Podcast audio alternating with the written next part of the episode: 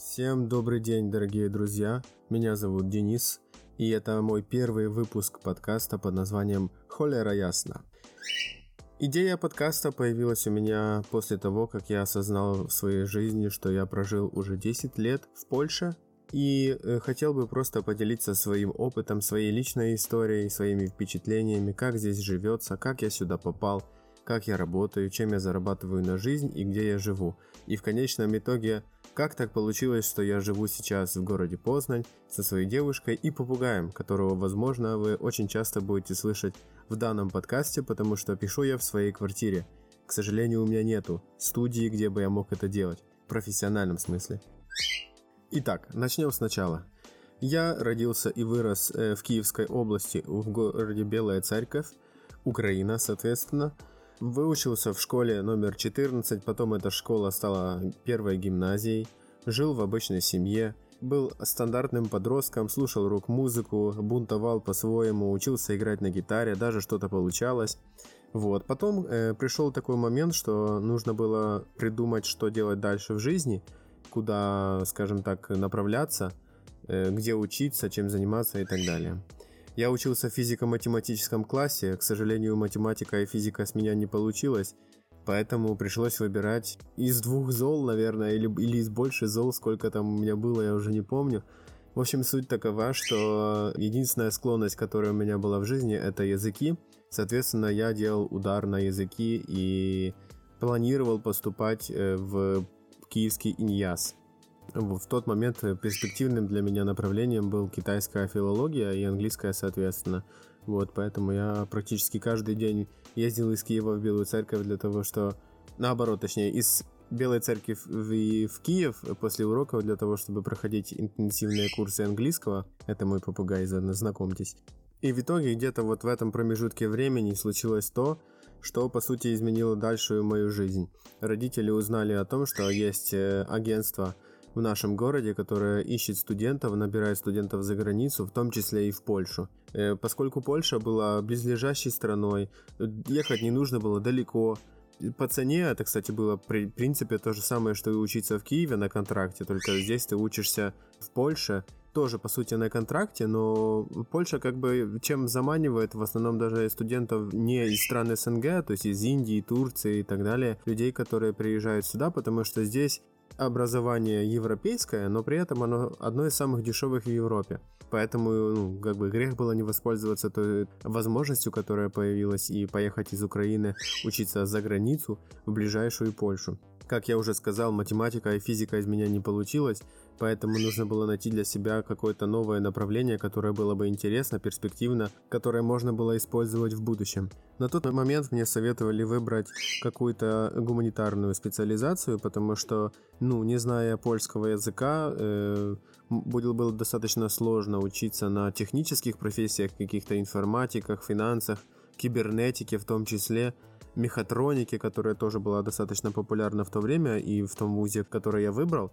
И поскольку была в жизни цель и мечта путешествовать по миру, то одно из тех направлений, которое мне понравилось, это был туризм и отельный бизнес. В общем-то, я и выбрал в конце это направление, потому что, ну, к сожалению, как бы я тоже был еще зависим от э, родителей в плане денег. Они должны были мне помочь оплатить это образование, дать мне этот старт, поэтому мы руководствовались ценой, качеством и как бы на что мои родители могли себе позволить.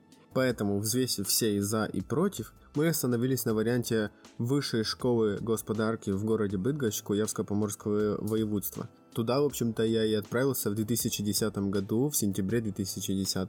Перед этим, конечно же, я посетил курсы польского языка. Это были достаточно интенсивные курсы, где-то на промежутке 4 месяцев где-то примерно три раза в неделю. И там же, соответственно, я познакомился с людьми, с которыми в будущем уже поехал учиться в этот университет. Точнее, с моим будущим соседом, с которым я потом жил два года вместе. Сам процесс поступления был организован самим агентством, и по сути все, что нам нужно было сделать, это подготовить необходимые документы, пройти малое собеседование в виде разговора с теми же самыми э, людьми, которые там работали, они оценивали, э, скажем так, э, мою готовность к тому, готов ли я поехать за границу, смогу ли я там быть, мои цели в жизни, планы и так далее.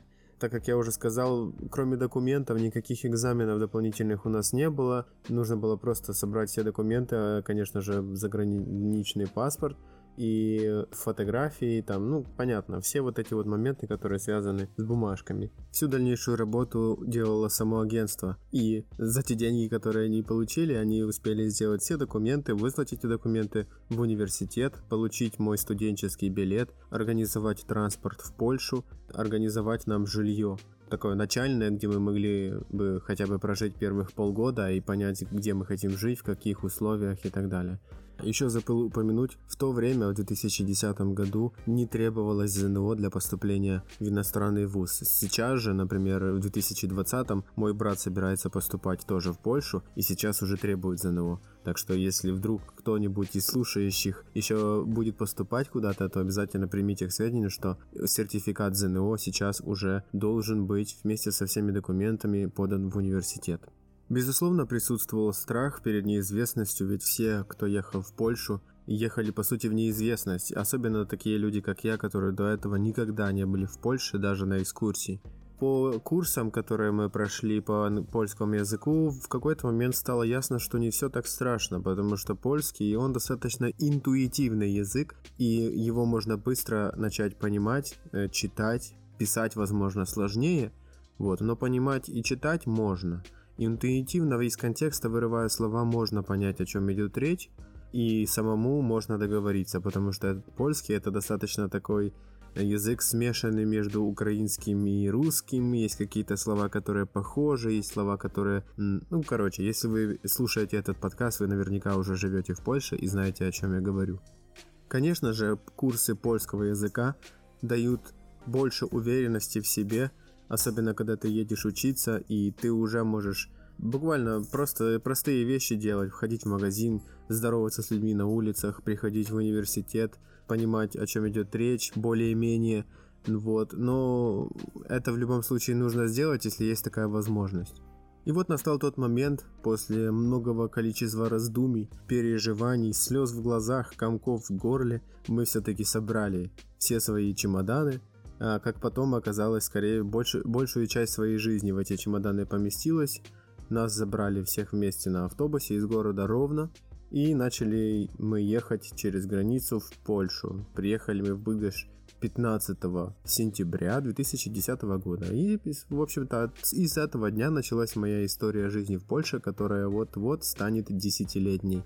Нас поселили в частное общежитие по два человека в комнату, в принципе со всеми необходимыми удобствами. У нас был собственный туалет-душ, маленькая кухня, две кровати, два стола, то есть у нас было место на то, чтобы отдохнуть, место на то, чтобы учиться и привести себя в порядок. Приехали мы 15 сентября, соответственно, у нас еще было две недели в запасе для того, чтобы ассимилироваться, посмотреть город, познакомиться, узнать, где находится университет, где какие аудитории находятся э, и так далее. В первые дни, конечно, было все это не, непривычно и в диковинку. Это другой город, другая страна. Я никогда до этого не был в странах Евросоюза. Впечатления первые были, конечно, очень классные.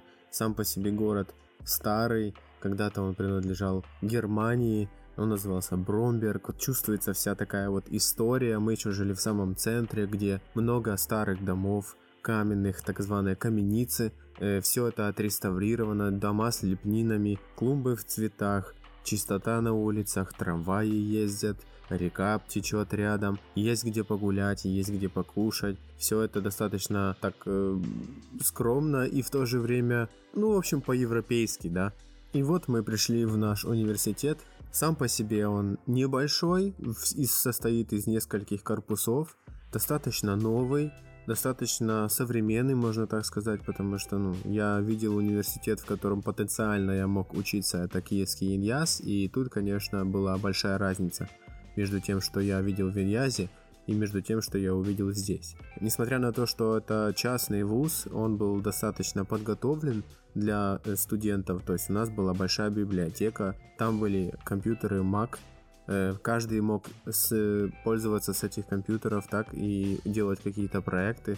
Все это было доступно, большие аудитории с э, проекторами, то есть на каждом занятии была какая-то визуальная или аудио или фильм или что-либо, какая-то часть, которая подчеркивало то, что говорит нам преподаватель, то есть можно было познакомиться не только на слуху и на доске, но еще при этом что-то увидев, э, какие-то фотографии, то есть э, у нас был один из преподавателей, человек, который побывал в более, больше, более чем 90 странах мира, поэтому у него был большой запас слайдов, которые он приносил на каждое занятие, и вот такое каждое наше занятие это было э, знакомство с какой-то новой страной, с новыми достопримечательностями этой страны, культурой, обычаями и в таком духе. Тогда, в 2010 году, в данном университете мы были практически первопроходцами.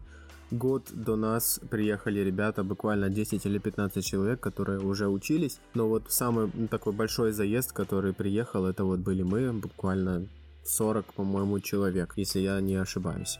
И несмотря на то, что мы были по сути первыми украинцами, первыми группами, некоторые группы состояли только из украинцев и русскоговорящих э, студентов, учителя к этому относились достаточно спокойно.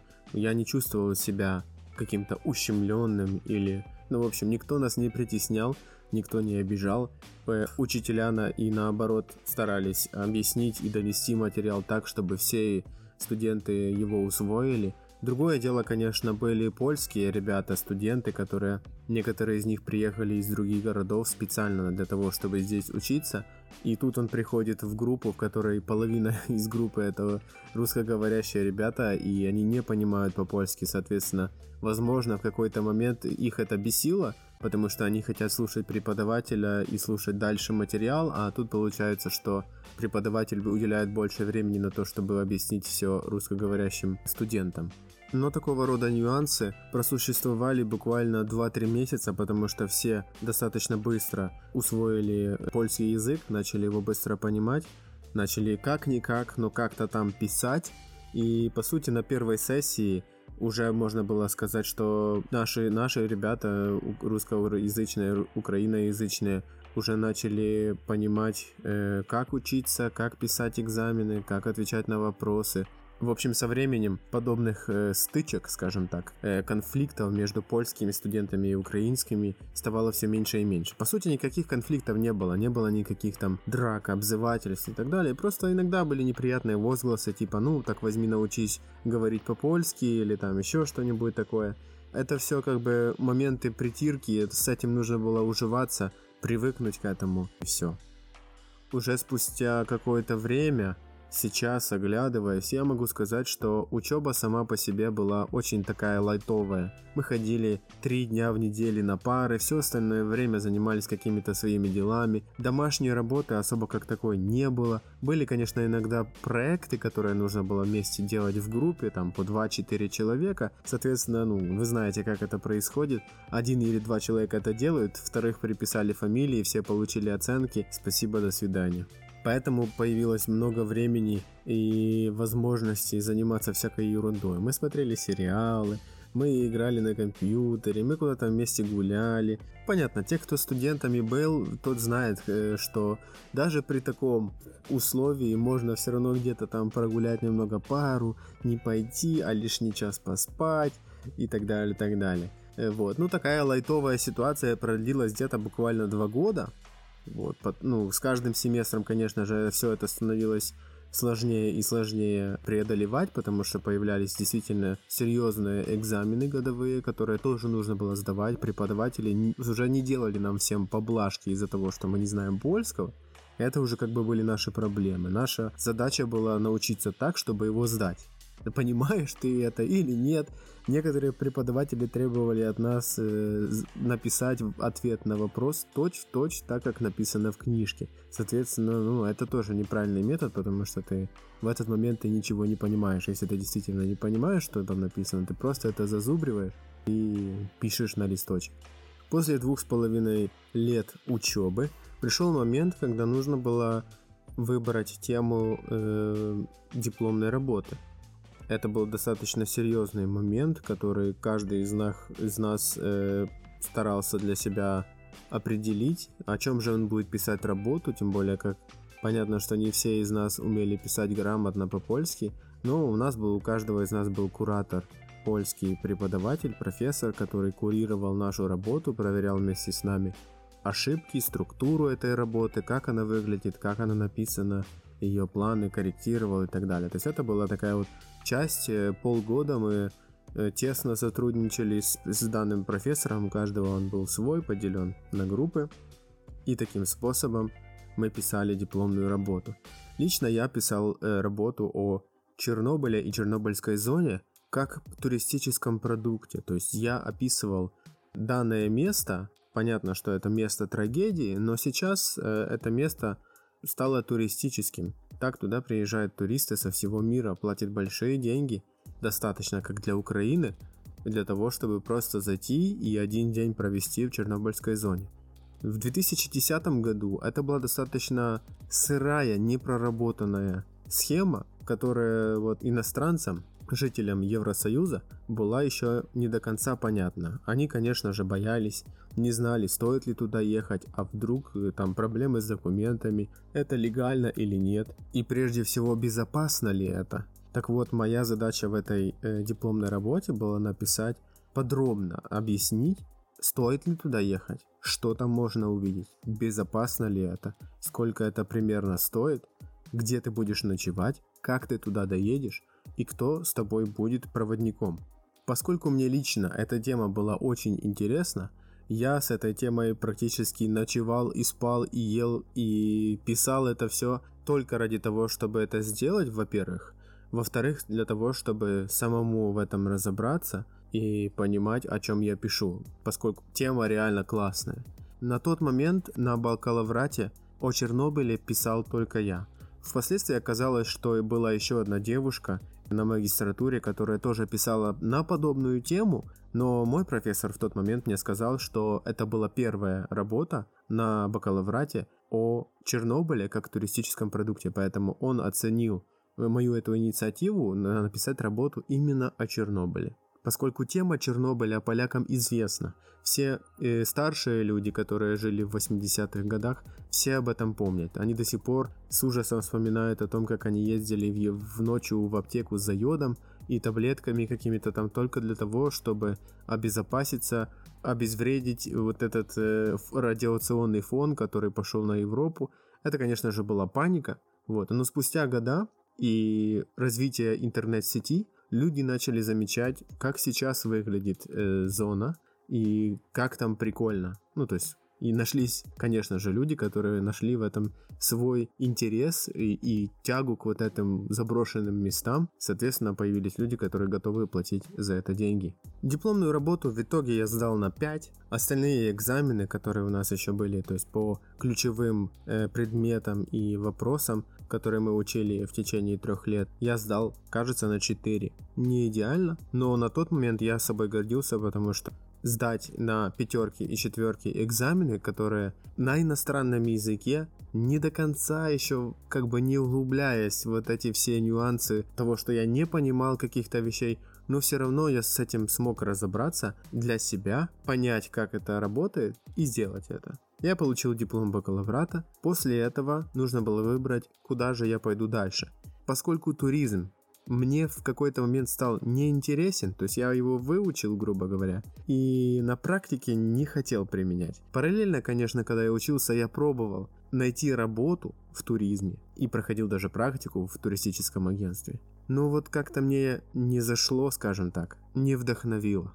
И я начал думать, какое же, какое же направление для себя я могу выбрать как дополнительное направление как какое-то новое направление, которым я могу заинтересоваться и впоследствии заниматься этой профессией. Э, на тот момент, как я уже упоминал, я жил э, с парнем, который поступил тоже со мной из Украины и учился на логистике. Когда я выбирал себе направление и выбрал туризм, я не до конца понимал, что такое логистика. И в тот момент, наверное, возможно, немножко прошляпил, может, надо было ехать сразу на логистику и учиться, а не учить туризм, но я не жалею об этом. В итоге я пошел на логистику, на факультет Enterprise Logistics and Supply Chains, то есть логистика и цепи доставок. Я учился на английском языке в том же городе, только в другом университете, который называется Высшая школа Банкова. Выбрал я этот университет только по той причине, что он, потому что сам университет был больше. Это звучит странно, но я сейчас объясню. Этот университет находился в нескольких городах больших, в том числе и в Познане, где я сейчас живу. И база э, профессоров и количество студентов, которые, которые эта школа выпустила, меня вдохновил, и я решил, что нужно идти туда.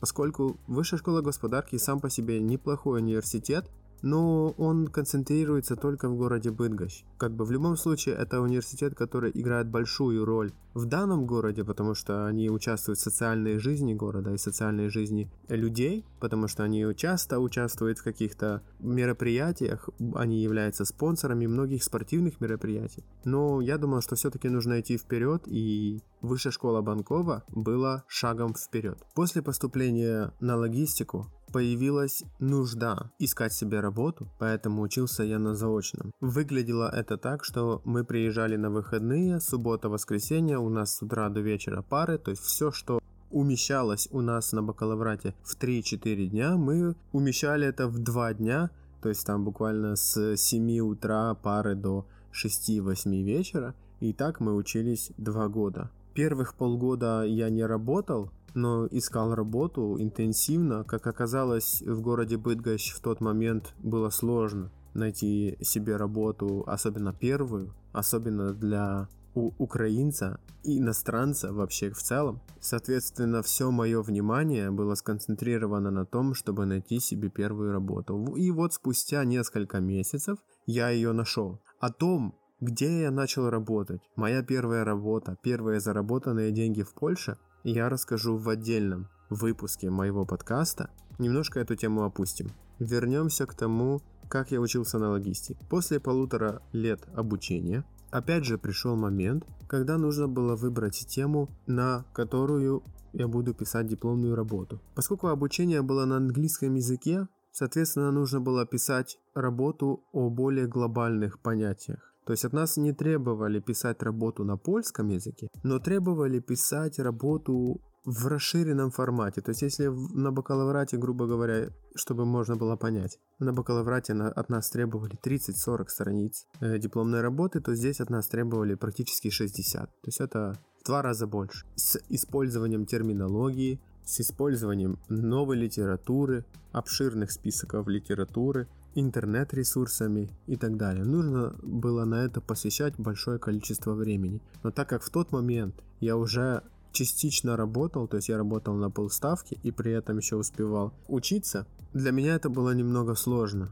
Это меня выматывало, потому что моя первая работа была достаточно выматывающей. Извините за тавтологию, но это правда. Э, я вам расскажу об этом, конечно же, позже. В результате, из-за того, что мне пришлось все-таки менять работу, опять у меня произошли изменения в жизни. Если быть вкратце и не углубляться в детали, я не закончил логистику. То есть я закончил всю учебу до последнего дня, но дипломную работу я так и не защитил. Таким способом мы очутились в 2015 году моей жизни в Польше, и на этом на сегодня я хотел бы остановиться. В следующем выпуске вы услышите мой рассказ о том, как я начал работать в Польше, на каких работах я работал и где работаю сейчас. А на сегодня первый выпуск подкаста «Холера ясно» заканчивается. Я бы хотел обратить ваше внимание на то, что данный подкаст обращен к людям, которые живут в Польше и, соответственно, которые, возможно, только приехали.